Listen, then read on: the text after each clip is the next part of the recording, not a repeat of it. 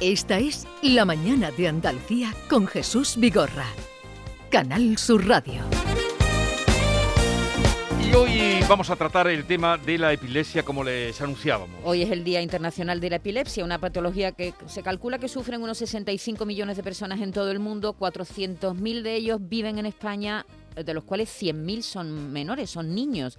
Y precisamente de niños y de epilepsia vamos a hablar hoy en nuestro programa porque hemos invitado al doctor Juan Rodríguez Uranga, él es neurólogo del Centro de Neurología Avanzada, es ya un referente internacional en epilepsia, en epilepsia infantil también, gracias a una técnica quirúrgica que mejora la vida de pacientes que sufren epilepsia. Hace unos meses se realizaron en el centro una serie de intervenciones quirúrgicas a pacientes, a niños de entre 5 y 14 años que padecían epilepsia. Y ya ha pasado casi un año de estas intervenciones, así que hablaremos con el doctor y con los padres de dos de los niños intervenidos para que nos cuenten cómo están y en qué han mejorado su vida. En estos 10 meses no solo han operado a estos pacientes, a estos ocho pacientes, que fue un hito, en, pocas semanas, en un par de semanas se produjeron estas intervenciones, se han seguido operando a niños y también a adultos. Hoy hablamos de epilepsia, así que si tiene alguna consulta, alguna duda, tenemos aquí al doctor, al doctor Juan Rodríguez Uranga, y ponemos nuestro teléfono a su disposición. 670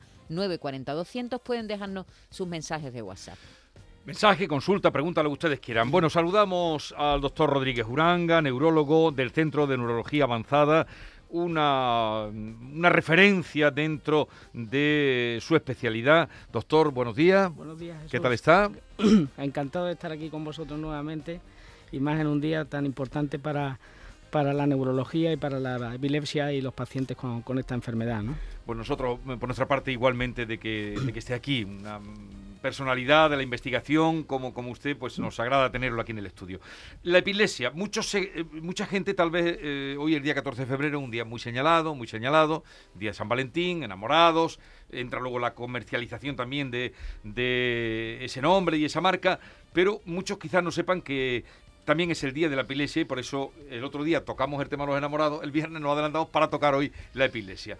¿Desde cuándo se celebra? Bueno, no es celebración, sino eh, conmemoración de la epilepsia en día 14 de febrero. Pues eh, ha, coincidido, realmente no es así, es decir, que el Día Internacional de la Epilepsia se celebra el segundo lunes del mes de febrero. Ah, que no tiene que ver, no tiene un día fijo marcado en el No, el segundo lunes del mes de febrero y ha coincidido con el día de San Valentín, con el día 14 en este año, eh, pero sí es cierto que San Valentín también es el patrón de los pacientes epilépticos, entonces ha sido una coincidencia muy curiosa, ¿no? Por eso se eligió también este mes de febrero eh, como Día Internacional de, la Epilepsia. Segundo lunes. Eh, quien la lleva, pues, o la sufre, la padece y lucha contra ella, lo sabe, pero mm, así de manera general, ¿qué es la epilepsia? Pues realmente es una hiperactividad de una zona del cerebro o de todo el cerebro, se produce una excitabilidad anormal de las neuronas y eso hace que se produzcan manifestaciones anormales que van desde episodios de ausencia, de desconexión, hasta episodios convulsivos. Eh, esta enfermedad, pues su tratamiento inicial van a ser los fármacos antiepilépticos. Tenemos que buscar cuál es su origen, si es una lesión o es un problema genético. Y en los casos en los que es una lesión, y inicialmente no conseguimos controlar esa epilepsia, que eso ocurre hasta en un 30% de los pacientes, es decir, de esos 400.000 que hay en España que comentaba, eh, alrededor de 100.000 son fármacos resistentes, no van a responder. Y tenemos que, y hoy que estamos hablando fundamentalmente de niños, tenemos que intentar definir esa farmacoresistencia muy inicialmente para que el paciente no se deteriore por los fármacos y por la actividad epiléptica anormal que está dañando al cerebro. Tenemos que concienciarnos mucho en este día a toda la sociedad de que el paciente debe ser remitido para evaluación precoz en unidades de epilepsia y no estar cambiando un fármaco tras otro cuando sabemos que si no han funcionado dos, las posibilidades de que se controlen están por debajo de un 3%.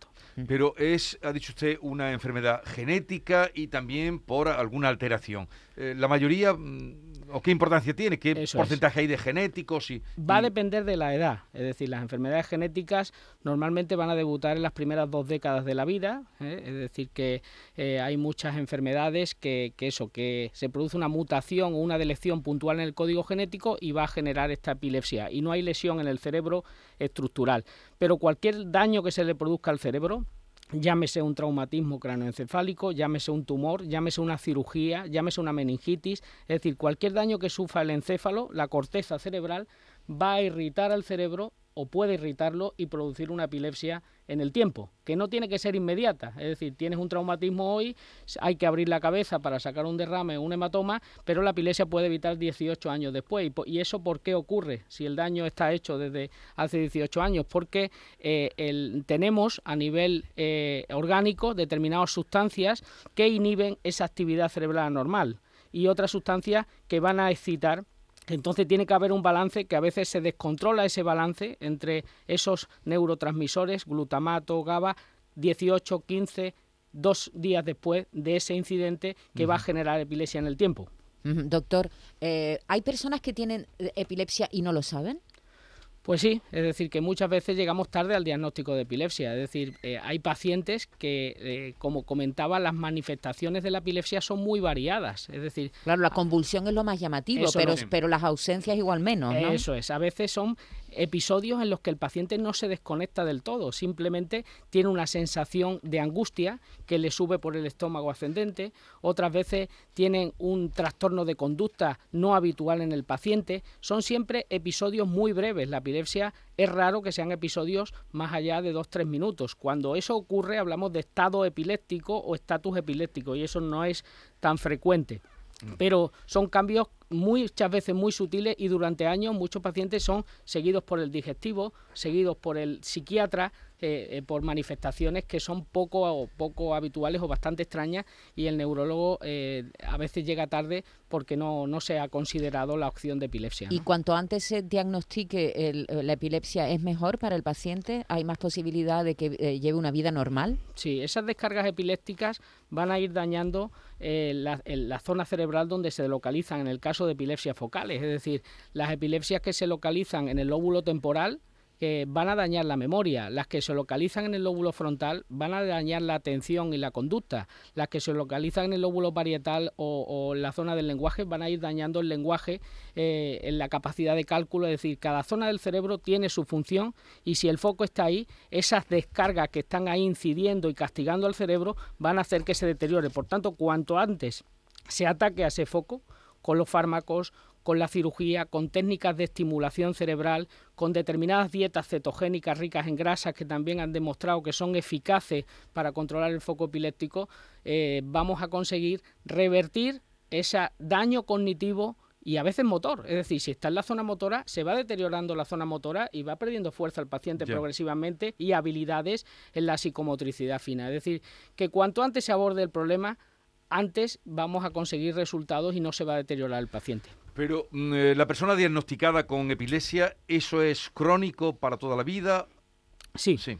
Es decir, las epilepsias genéticas, sin duda, es un proceso crónico.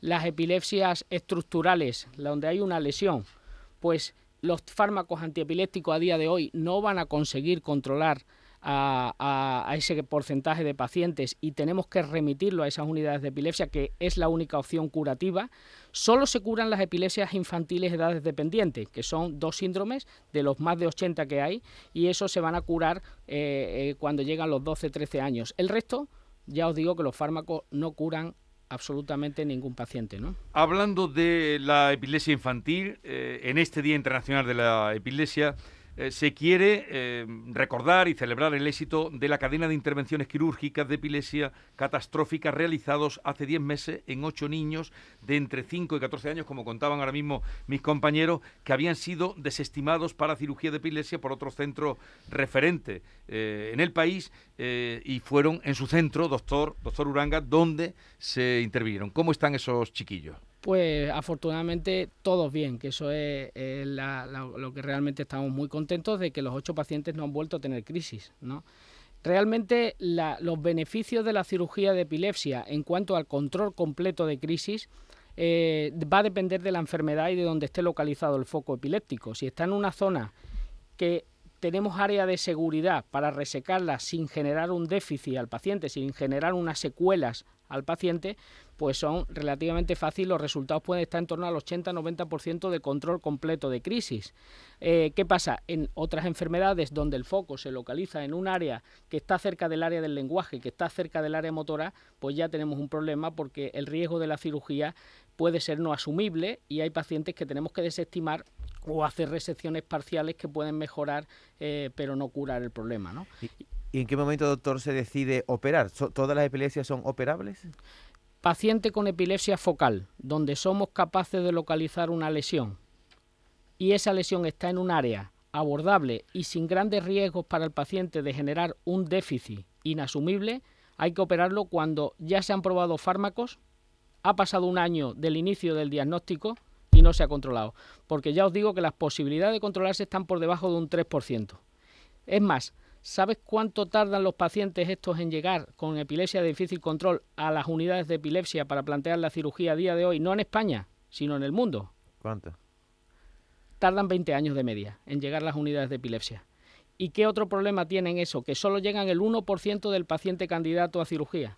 Es decir, que todavía pues la cirugía se ve a nivel social, y no solo a nivel social, sino también a nivel de los médicos que no están metidos en estas unidades, como por la falta de conocimiento todavía, incluso dentro de la sociedad médica, como una posibilidad de curación. Bueno, vamos a un poco a incidir en esa, eh, en esa trabajo, en esa operación que se hizo de esos niños, de ocho niños que usted llevó a cabo. Inma Márquez es la madre de Iker, uno de los niños con epilepsia catastrófica, que ahora nos dirá ese nombre que ya, ya echa para atrás el nombre de catastrófico. ¿eh? Mm. Eh, sí, sí, bueno, hagámoslo ahora. ¿Por, qué, eh, ¿Por, qué, se llama epilepsia catastrófica? La verdad que es un nombre que a mí no me gusta, no me gusta, pero que realmente a nivel internacional, la Liga Internacional de la Epilepsia lo ha apodado así y, catastrófica porque es una catástrofe, porque no solo a nivel del control de las crisis, sino el riesgo de estatus epiléptico, el riesgo de muerte súbita, el riesgo de, de, retraso cognitivo y la gran carga a nivel social, familiar, eh, el alto grado de discriminación que van a ocasionar a nivel social este tipo de pacientes pues han se ha denominado así a nivel internacional. Bueno, eh, esa experiencia de la que queremos hablar, les decía que Inma Márquez es madre de Iker, uno de los niños de epilepsia catastrófica que fue operado por el equipo central de neurología avanzada en eh, hace 10 meses. Inma, buenos días. Hola, buenos días, ¿qué tal? Estamos aquí con el doctor Uranga, que usted lo conoce, ¿no? Sí, sí, lo conozco. He tenido el placer de conocerlo. Bueno, pues díganos mm, cómo se encuentra Iker, cómo es su vida, cómo va. Pues Iker es genial, ha cambiado al 100% en todo. Desde el primer día sin, sin crisis, ninguna, no han vuelto a aparecer, nada de crisis. Y luego pues ha cambiado en todo, está más sociable, eh, en el tema en el cole la atención también ha mejorado y bueno, no parece ni el mismo. y, no, no ha vuelto a tener eh, pues esas crisis eh, de convulsiones. Nada, nada, nada, nada. Que usted misma nos contaba, creo que fue en su anterior intervención, cuando le preguntamos hace 10 meses, que, que, su hijo incluso se quedaba en el suelo durante minutos convulsionando, ¿no? sí, lo pasaba, lo pasaba fatal. Perdía así como un poco el conocimiento, luego era darle la crisis y, y dormirse. Pero vamos, fulminante.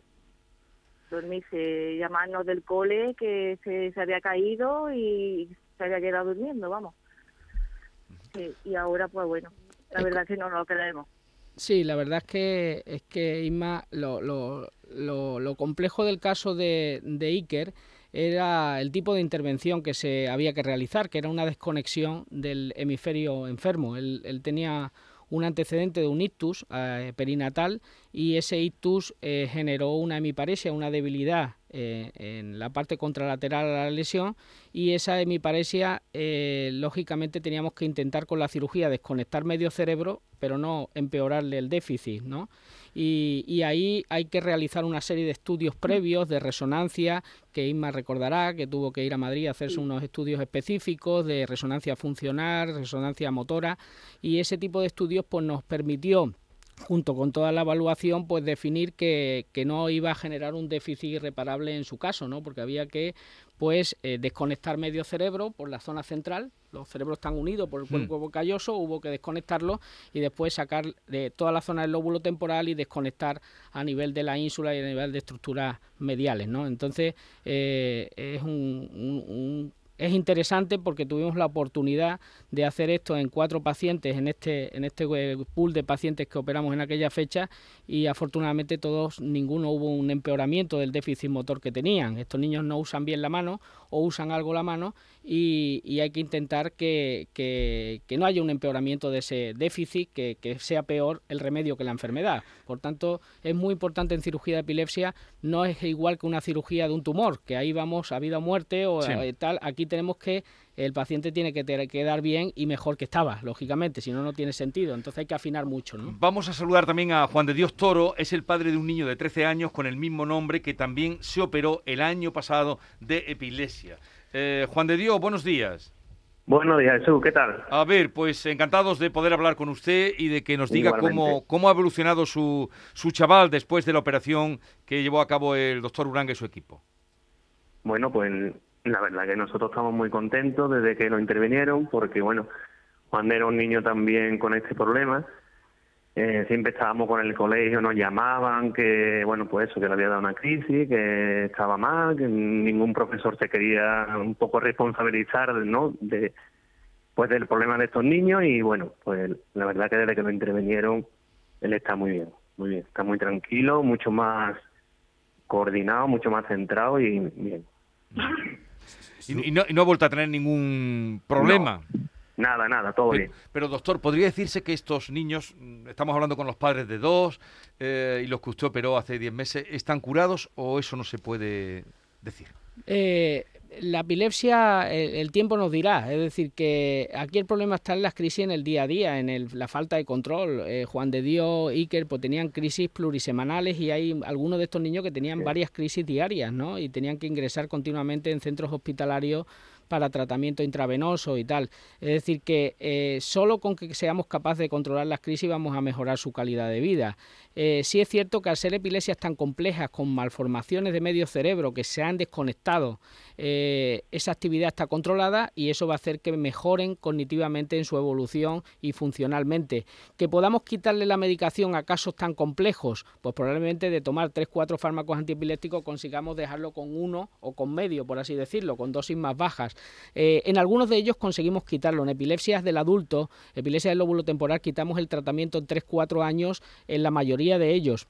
En estos niños con epilepsia tan complejo, el tiempo lo dirá, pero que reducir drásticamente la medicación, seguro que en, en dos, tres años estos niños van a tomar simbólicamente eh, poca medicación, sobre todo los, los que se ha realizado esta desconexión y estamos seguros que está totalmente desconectado el cerebro. Juan de Dios, su hijo, bueno, mm, nos cuenta que ya se apunta a las excursiones, las actividades de clase, tiene una vida más normal. Sí, sí. Pero en algún momento, porque es una operación que, bueno, en su momento usted y su esposa tuvieron que pensársela, ¿dudó usted en, operarlo o no? ¿O se puso en manos del señor Uranga porque sabía que iba, el niño iba a mejorar? Hombre, yo esperaba lo mejor de él y, de hecho, cuando nosotros fuimos a consulta la primera vez, eh, pues ya se lo dijimos, mira, nosotros nos vamos a poner en sus manos, nos lo recomienda mejor porque el miedo siempre lo tiene, ¿no? Porque es una intervención bastante importante, ¿no? Ali ya lo había intervenido también cuando tenía menos de dos años y ya sabíamos lo que era este tipo de intervención, pero bueno, él nos dijo que la única solución era esa y que había muchas posibilidades de que, de que fuera bien y la verdad que no nos lo pensamos, ¿no? Y de hecho estamos muy contentos, ¿no? Yo desde entonces, por mi trabajo de maga, yo viajo mucho, antes era un sin vivir porque es que no podía salir, siempre estaba pensando si le pasaba algo, estaba afuera, y ahora ya es todo más tranquilo, ¿no? Mm. Doctor Uranga, ¿desde cuándo lleva usted interviniendo, haciendo cirugía eh, en caso de epilepsia? Nosotros empezamos en el año 2004 a, hacer intervenciones y, y, bueno, y no hemos parado. Es decir, que en estos, en estos 16, 17 años pues hemos hecho más de 250 cirugías de, epilepsia y hemos estudiado muchos más pacientes con electrodos invasivos, con estudios más complejos. Y tenemos un pronóstico muy bueno, es decir, que estos pacientes, ya os digo que el 84% en la última análisis que hizo estaban libres de crisis. Es decir, que eh, una enfermedad hoy en la neurología, donde realmente solo tenemos enfermedades neurodegenerativas, enfermedades donde no conseguimos eh, curar nada, eh, que afortunadamente ya la patología cerebrovascular pues, va mejorando con todas las unidades de ictus y tal, pues la unidad de epilepsia igualmente estamos consiguiendo pues eso, tener un 84% de nuestra serie controlado de, crisis y con, con, con, integración de muchos de estos pacientes a una vida normal, ¿no? Eh, pero usted ha hablado antes de la importancia del diagnóstico, eh, la complicación de que muchos enfermos de, epilepsia los estén tratando, pues eh, doctores de otras especialidades. Mm, ¿Cómo proceder? ¿Cómo actuar? no sé, alguna idea para padres, familias que nos estén escuchando, donde se encuentren, se puedan encontrar en una situación de no saber qué tiene su hijo. Pues sí, yo creo que desde las mismas familias tenemos que incidir a nuestros médicos que llevan a nuestros niños y a, nuestro, y a, los adultos de que si no se ha controlado en un año con tratamiento, que no hay que dar más vueltas, que hay que intentar reevaluar si existe una opción curativa de la epilepsia y, remitirse a unidades eh, especializadas, ya sea el CNA o sea en Andalucía hay, un centro en, Granada, en el Virgen de las Nieves. Eh, en, España hay como siete eh, centros de referencia para cirugía de epilepsia en las comunidades eh, en Madrid, en Cataluña, en Galicia, en el País Vasco, en Andalucía, en Granada y después estamos tres, tres unidades privadas de cirugía de epilepsia que también hacemos esto aquí en Sevilla, en Madrid y en Barcelona. Es decir, que son como 10 centros de referencia a nivel nacional que hacemos este tipo de terapias eh, para, para, un mejor abordaje de, estos pacientes y precoz. Insistimos en la precocidad, en la importancia de ser rápidos en remitir a estos pacientes para ver esa opción antes de que, se deterioren. Pues vamos a despedir a Juan de Dios Toro y a Inma Márquez. No sé si quieren comentar algo o alguna consulta o cualquier cosa al doctor Uranga. No, vamos bien. Yo simplemente, pues eso, pues agradecerle toda la atención y el trato que hemos tenido durante este tiempo, tanto él como a todo su equipo, y que ellos sepan de que estamos muy contentos de que les apoyamos en todo lo que necesiten y demás. Muchas gracias. Y eh, lo, mismo, sí. Agradecerle a todo el equipo y, y nada. Y que, bueno, pronto nos tenemos que ver en consulta. claro que sí. Y, y, y nada, agradecer, agradeceros mucho. Eh, pues gracias Inma y también Juan de Dios por darnos su testimonio. Vamos a escuchar, eh, los oyentes nos han dejado también algún mensaje. Buenas, yo quisiera saber si eh, un ataque de migraña o dolor de migraña puede provocar epilepsia. Sí, es excepcional, es excepcional. Hay una entidad que se llama migralepsia, que es eh, una crisis de migraña que acaba produciendo una epilepsia.